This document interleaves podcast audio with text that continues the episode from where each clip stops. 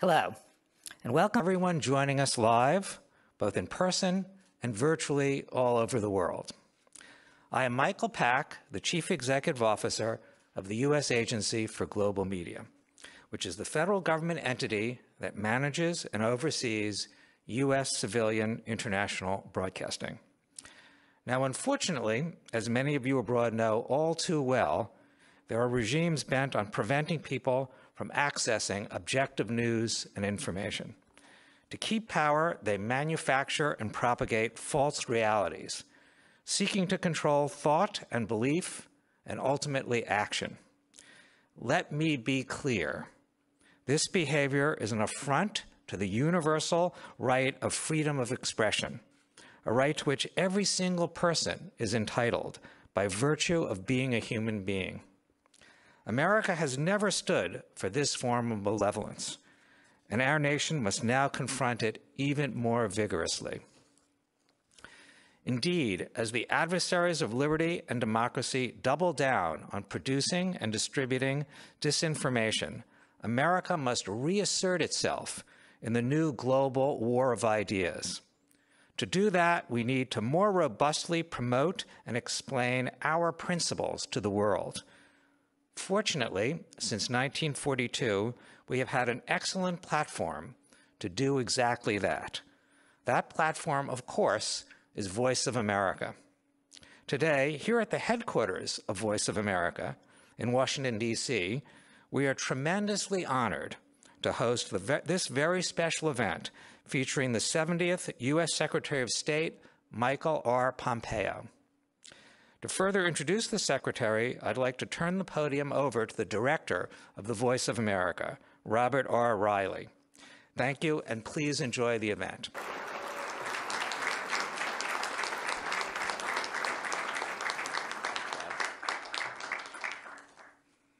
Thank you, Michael, and for your unstinting support. It's greatly appreciated.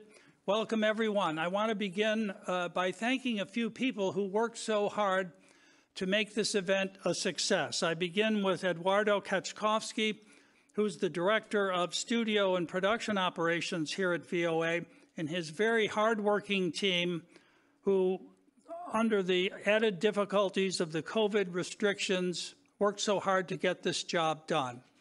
I want to thank John Lipman, the uh, Deputy Programming Director, with his daily meetings for shepherding this all through and pulling it together, and most especially the Deputy VOA Director, Beth Robbins, for all the hard work she has done. Now, it's a pleasure to introduce a man who needs no introduction. I think I can do it with two words. They are Renaissance man. Why? Well, briefly, at the U.S. Military Academy at West Point, first in his class. A career Army officer, armor officer in West Germany. In an armored cavalry unit, he helped protect Western Europe against what Ronald Reagan had called the evil empire. Now, Ronald Reagan was known for saying some other things.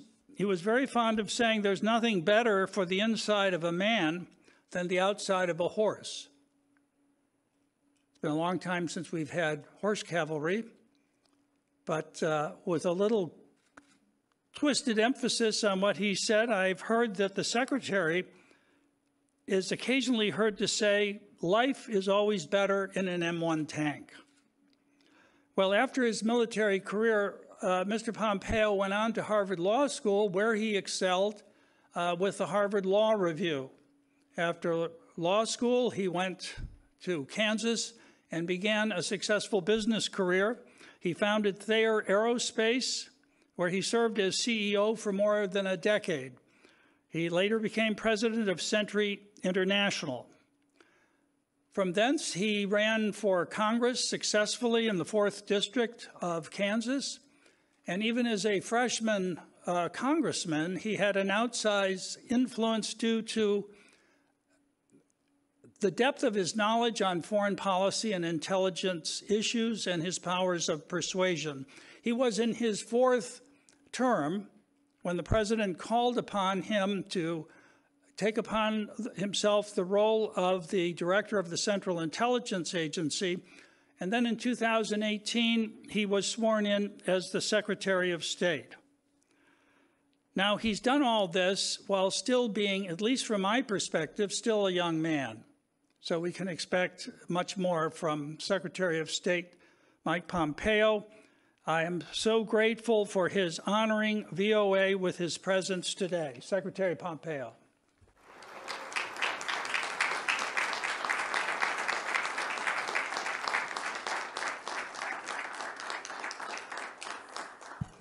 Thank you. Uh, good afternoon, everyone.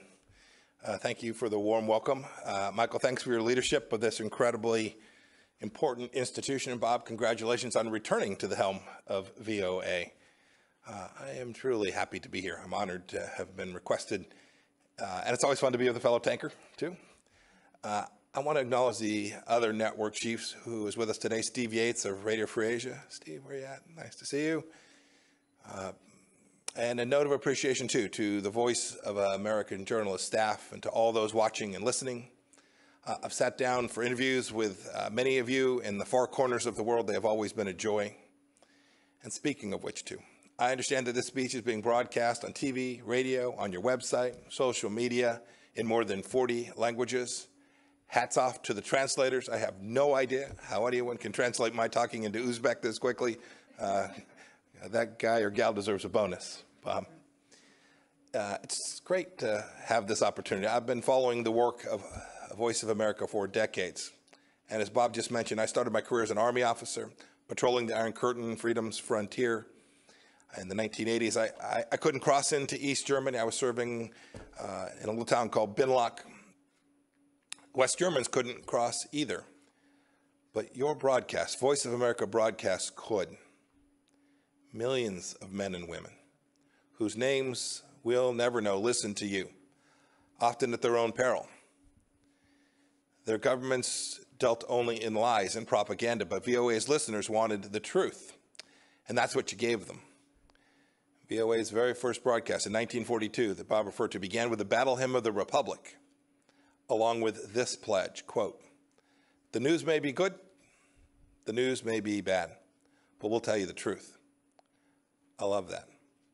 I always told my son, I told this story before when he was growing up, I said, work hard, keep your faith, and tell the truth. He mostly followed my advice. Uh, and it has served him and many of you I know well. Your mandate here at Voice of America is unambiguous to be accurate, objective, and comprehensive, and to represent America. The mission of USAGM is to inform, engage, and connect people around the world in support of freedom and democracy. That's because expanding freedom and democracy are what America has always been about. You're the voice of American exceptionalism. We should be proud of that. The world needs VOA's clarion call for freedom. Now more than ever, I hear it wherever I go. That's what I wanted to talk about today. I tell, I tell audiences about American exceptionalism wherever and whenever I can because it's true and because it's important.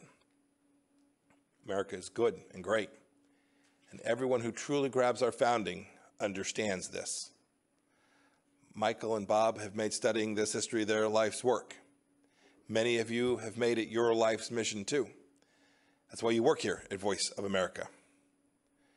We were indeed the first nation founded on the central belief that all human beings are endowed with certain unalienable rights and the governments are instituted to secure those God given rights.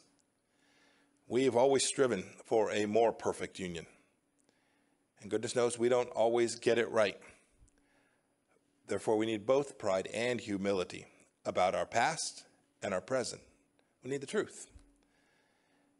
But it's very clear that when Americans have united around our founding values, be it in Philadelphia, at Gettysburg, at Seneca Falls, or during Martin Luther King's March on Washington, we've made good on our founding promise time and time again.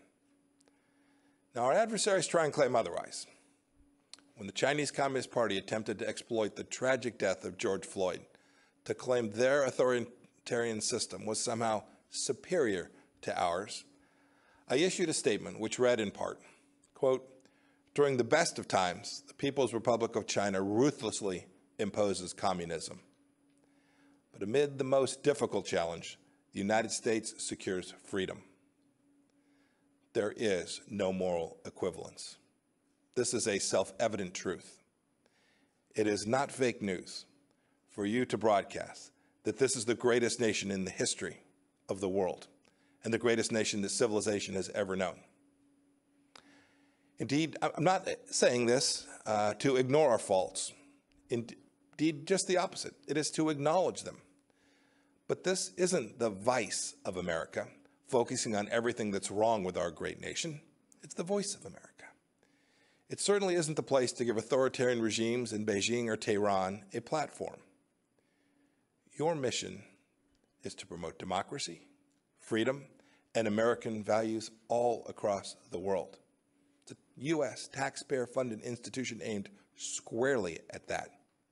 Indeed, this is what sets VOA apart from MSNBC and Fox News and the like.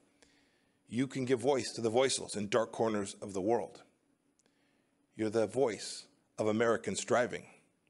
You're the voice of American exceptionalism. You are indeed the tip of freedom's spear. Now, look, like many government agencies after the Cold War ended, our international broadcasters, well, they lost their way.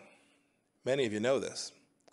And there were, I'm sure, many reasons. The Soviet Union had collapsed, the wall had come down, names like bin Laden and Zarqawi and Baghdadi weren't widely known. In fact, many wrote that history was over. We allowed security protocols to lapse, and VOA lost its commitment to its founding mission.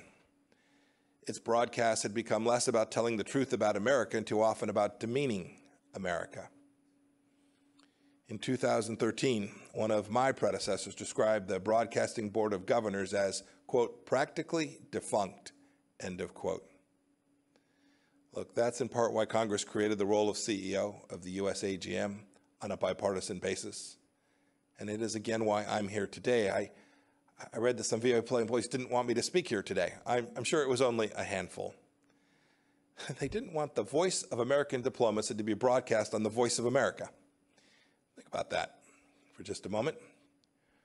Look, we're all part of institutions with duties and responsibilities higher and bigger and more important than any one of us individually. But this kind of censorial instinct is dangerous. It's morally wrong. Indeed, it's against your statutory mandate here at VOA. Censorship, wokeness, political correctness, it all points in one direction authoritarianism cloaked as moral righteousness. Similar to what we're seeing at Twitter and Facebook and Apple and on too many university campuses today. It's not who we are. It's not who we are as Americans. And it's not what Voice of America should be. It's time that we simply put wokeism to sleep. And you can lead the way. You all know. That's why you came here. There's a new dawn here at Voice of America. The American public doesn't know this, but when Michael took office, some 1,500 employees, almost 40% of the workforce, had been improperly vetted, including many with high level security clearances.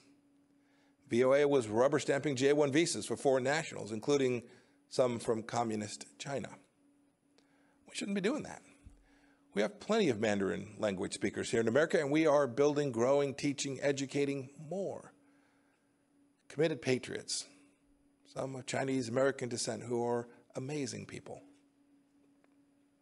The Trump administration team is working to fix these national security threats. We want to vet employees properly. We want to reorient VOA to its mission of truth and unbiased reporting. We want to depoliticize what takes place here. It's too important for the American people and for the world. Returning this organization to its charter and its charge to spread the message of freedom, democracy, and American exceptionalism. This isn't about politicizing these institutions. We're trying to take politics out. And that's a pretty good feature story for whoever wants to write it up. As Secretary of State, I'm telling you all of this because I want the best for the people here and for this organization because you are vital to helping America shine light into the darkest places with the power that only America can muster. Governments like those in China, Iran, North Korea, they don't have the respect for the universal dignity of, dignity of every human being in the way that America does. Indeed, that is what America was founded upon. Those regimes are anathema to everything that our nation stands for. We, we know that government exists to serve people. They, they believe that people exist to serve government. And VOA's work is vital. As I said before, you're the tip of freedom's spear. Every week, 278 million people listen to VOA in 47 languages. There are Iranians who are listening to you, wondering if they'll ever be able to shed their Islamic shackles. There are Moldovans and Ukrainians who want truthful reporting, not Russian disinformation and propaganda. There are Chinese citizens who are tired of a regime that's done nothing but brutalize them since 1949. There are Venezuelans who want to know the truth of the Maduro regime's corruption. There are oppressed people all over the globe who still turn to America for hope. Now, I know many of you, especially those of you overseas, continue and have done heroic work. Thank you. I want to commend VOA's Hong Kong reporting team, which faced political intimidation, harassment, and attacks, but still got the job done. My highest praise. Well done. You were behind the barricades with the freedom fighters telling their stories. You're upholding VOA's finest traditions and continuing to be the voice of American exceptionalism. I also want to pay tribute to members of the other radio services who are here and listening. The only Uyghur language news service in the world is run by RFA. You've told everyone who will listen, indeed some who didn't want to, the truth about the CCP's atrocities against its own people in Xinjiang, the stain of the century. And you've done so despite the fact that the CCP has jailed the relatives of at least six RFA journalists in Xinjiang's internment camps and continues to threaten you and your families simply for doing your jobs. Your work takes courage. Please keep telling everyone who will listen what's happening in the toughest parts of the world. The world expects it, and America will be better off for it. I want to leave you, I want to leave you with a quote that conveys why the VOA's mission is so critical before I take some questions from Bob. This quote's from a ways back. It's from George Washington. He said, quote, truth will ultimately prevail where there is pains to bring it to light, end of quote. When America brings truth to the world, we bring light. Don't forget that. It's what you do.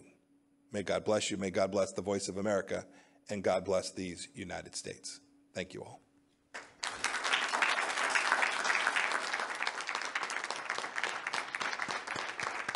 Thank you, Thank you, Mr. Secretary. Um, some of the questions I have for you were uh, fielded from our division directors who wanted to ha also have their input to get you to answer some of these. But let me begin with this one. Um,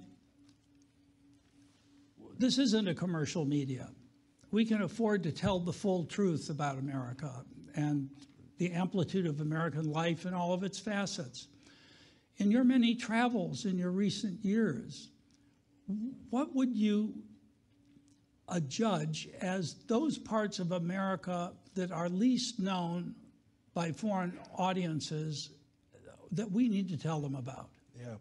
You know, it's a really good question. Uh, if I have a chance in a, a, a moment where we are uh, away from the uh, formal business of the day, I'll often ask uh, ambassadors or foreign ministers, uh, when were you last in the States? What'd you do? Where'd you go see? The answer is always, almost always, I went to New York, I went to Washington, I went to San Francisco, or I went to Los Angeles. The adventuresome may have traveled all the way to Boston. Uh, boy, that's not representative of all of who America is. I'm from Kansas. There's a, it's a different, it's a different place in so many ways. Uh, it does, it's engaged in different businesses. It's engaged. Its government is different. Its people think about the world in a different way. I, uh, these stories from uh, places other than the coasts are important. And that, you know, that extends to rural parts of South Carolina, to Appalachia, to folks who live up in Minnesota and along our northern border along Canada. There are so many different facets of the United States that I think if you asked people around the world, they would only know this place we are here in Washington, or maybe our financial center in New York. Uh, I hope that you all get a chance to tell those other stories. And I'd add one last piece. It's not just geographic. Uh, it's not just where it is. You could find right here in Washington uh, dozens and dozens of different stories about different pieces of the things, the institutions that make America so unique, so special. These, these things that our founders called the small platoons, are our civic organizations, right? How many of you are members of the PTA, trying to help your kids' school be just a little bit better? How many of you uh, participate in a church group on Wednesday evenings where you have your chili feed or you just gather? Th- those are important parts of American life that have made us so unique and so special. And I, I want people all across the world to see those things because those institutions form bedrock of our nation and they can help their countries too. Thank you, Mr. Secretary. You've made some very eloquent speeches about the relationship between American uh, founding principles and U.S. foreign policy. How would you prioritize those fundamental rights, some of which you uh, referred to in your remarks, when you, with the limited time with uh, foreign heads of state, want to have a clear message? You've been very forthright on freedom of religion uh, freedom of the press, freedom of. How do you prioritize those, or is it is the prioritization custom made for the country you're addressing? Uh, you know, Bob, it certainly does vary by where you are uh, and the situation that you find that government, and frankly, the traditions of that country. Uh, the Unalienable Rights Commission, led by Professor Mary Ann Glendon and Peter Berkowitz at the State Department, uh, was a great. It's a great report. It's 50 pages. I'd urge you to go read it. Uh, you'll agree with some of it, some you may not. Uh, but what it tried to do was to take this, uh, this human rights project from the 20th century that has just fallen, in, fallen away. Uh, it, it, lost, it, it, it lost its capacity to understand the things that were contained in our founding about how human rights are formed. Uh, it had moved away even from the Universal Declaration of Human Rights. And what I wanted to do in that was to reground American foreign policy and how we thought about human rights. And I, I think the report captures it pretty well.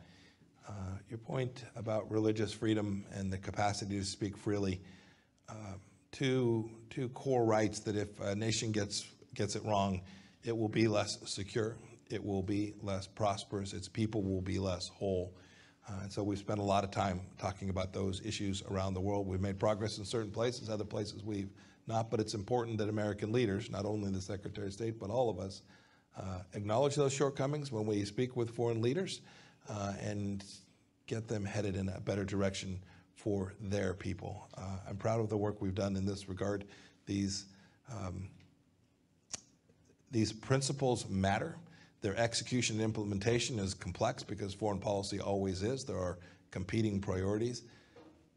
But America can never walk away from those central principles and understandings. And we know the difference between rights respecting countries and those that aren't. Uh, and we have an obligation to call each of them precisely what they are. Now, as you well know, we're at the cusp of a change in administrations. On certain foreign policy issues, there seems to have formed a bipartisan consensus. For instance, perhaps China on both sides of the aisle is seen as the principal challenge to the United States today. Uh, are there others? Uh, North Korea, Venezuela, Iran? On, on, which of these do you expect some continuity with the yeah. new administration, and where do you perhaps see yeah. what may come as the biggest changes? Look, it's an, it's an important question. Uh, leaders always want to understand that when you make a commitment to them that it will survive. We, we have elections every two years here, federal elections. We have presidential elections every four years. Um, Look, your, your point about the threat from the Chinese Communist Party, I think, is right. Uh, President Trump rightly identified this when he started campaigning back in 2015 as the singular threat to the, the centrality of Western thought in the world, the idea that we're going to have a rules-based system uh, that respected property rights and human dignity. China is singular in the threat it poses to those things. And I do think there's a consensus there. Uh, I've worked with Democrats on many important issues, on issues in Hong Kong and issues as I referred to the Uyghurs in Xinjiang and the uh, atrocities taking place there. Uh, so I do hope that stays the same. I hope too, even in the Middle East, even where the previous administration had a different uh, approach with respect to the Islamic Republic of Iran, it's not 2015. What has taken place in the Middle East in these last four years, whether that's the efforts we have put to constrain the theocracy, the kleptocrats in charge in Iran, the work we have done with the Abraham Accords, uh, the, the work that we've done to recognize the fundamental understandings of uh, Israel as a nation that has a right to exist, and its capital is in Jerusalem. It is the home of the Jewish people there. Uh, those are things that I believe will be lasting because I think the people of those nations want them to last, and I, I hope that the next administration will continue to build on them in a way that continues to build out peace and prosperity among all the nations in the Middle East. I, I'm hopeful that that will take place. I noticed over the weekend you signed a joint declaration with four other foreign ministers, Australia, uh, UK, New Zealand, um, regarding the uh, recent arrests in Hong Kong. Um, you also removed the restraints on high-level diplomatic contact, uh, contacts between the United States and Taiwan, and apparently the UN, U.S. Uh, ambassador to the UN will be in Taiwan soon.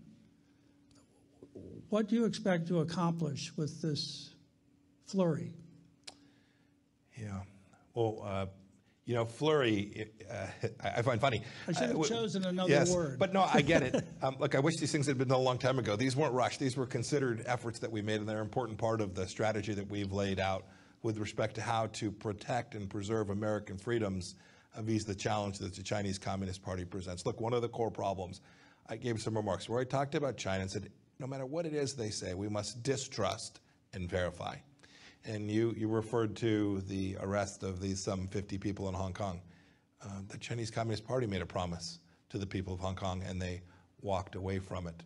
Uh, the Chinese Communist Party has a commitment, a set of understandings we have with respect to Taiwan. We need to hold the parties accountable to those commitments as well. The Chinese Communist Party promised President Obama they wouldn't arm the islands in the South China Sea, and they turned around and did it, and there was almost no cost imposed. We have attempted to uh, deliver a clear understanding of the, the requirements that we have for the Chinese Communist Party and how it should behave that aren't, frankly, very different from what we expect of any nation with respect to how they interact with the United States. And we do that because we have a responsibility to preserve and protect security and prosperity for the American people. Uh, our, our policy with respect to the Chinese Communist Party uh, has furthered that, and uh, this will be a long challenge. The Chinese Communist Party has a clear intent for hegemonic dominance, and we have an obligation, a responsibility to the American people, and frankly to freedom-loving people around the world to make sure that that is not the world that our children and grandchildren live in. It's interesting in meeting with uh, the division directors of Voice of America how frequently uh, in those meetings the name of China comes up. When I ask them what's on the horizon, what are you noticing, uh, it's China. Uh, Latin America, China. East Africa, China. And it's not simply the Belt and Road Initiative, it's their information strategy, how they get affiliates in those regions of the world, how they feed them free stuff, uh, and they're, as you know, a whole of government approach. Now, the United States isn't, isn't whole of government, but Voice of America is here to do our part uh, through our bureaus and through our reporting. What do you think we can do better to help highlight the dangers these things represent when seen together rather than as a separate uh, series of approaches? Well, this challenge is, in fact, comprehensive. Our administration began by working on the economic side of this. Right? The president placed tariffs on Chinese goods. He's tried to stop intellectual property theft, denying uh, tens of millions of jobs in the United States of America because they would steal our information, take it back to China, build it, and then dump it here in the United States. Uh, it's information. You talked about that. This is ongoing. Um, take the issue of the Wuhan virus. It has now, I understand the Chinese Communist Party is now going to permit the World Health Organization to go in and find out where this all began, but it took months and months of effort to do that. We are now more than a year on.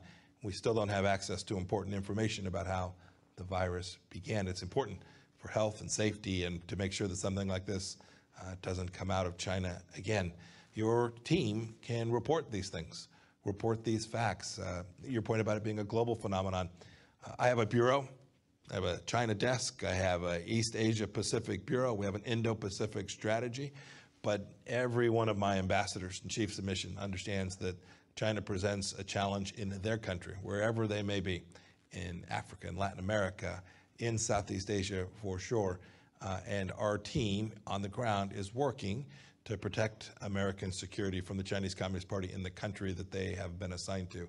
I hope your reporters, no matter where they find themselves, if they are in South Africa or in Morocco or wherever they are, uh, observes the activities of the Chinese Communist Party inside of their country and how it impacts the people of those countries as well. If I may ask a last question, this one more related to Russia. The United States seems to be shrinking its footprint in Africa, so is France. Russia is increasing its. Um, is, is this the result of a judgment on the part of the United States that disorder on the African continent is less of a problem or less of a threat to our interests, or how would you? So the, the forces, the disposition that the DoD has made has really been about the counterterrorism fight more broadly. How is it that we allocate U.S. resources to keep the homeland safe? Uh, so the decisions the president has made with respect to Afghanistan and the Middle East broadly, Syria, uh, you talk about uh, uh, North Africa as well, uh, has been to allocate the capacity of the United States to preserve and protect the homeland. I, I'm always mindful, and it's easy to write about, if you just focus on troop numbers alone, if you say the United States used to have 1,000 people, now they only have 800, or they used to have 800, now they only have 400, you may well be missing America's capacity to preserve and protect itself. I was the, I was the director of the CIA. Uh, I, I know the other tools and capabilities that we can bring. They are unseen. They don't get reported from the podium at the Department of Defense. But the American people should know. Uh, President Trump has been uh, unambiguous about getting it right, making sure we put fewer of our young men and women in harm's way, but never giving up the responsibility we have to ensure that terrorism, or at least the risk that a terror act takes place and hurts Americans, whether they're here in the United States or elsewhere in the world as, as well. Great. Uh, Mr. Secretary, I can't thank you enough for uh, gracing us with your presence today. It was very kind of you to make the trip, and it's deeply appreciated by me and by everyone else here. Please join me in a Thank round you. of a applause. Thank you all very much. Thank you. Let's just say- Thank you, my friend. Thank you.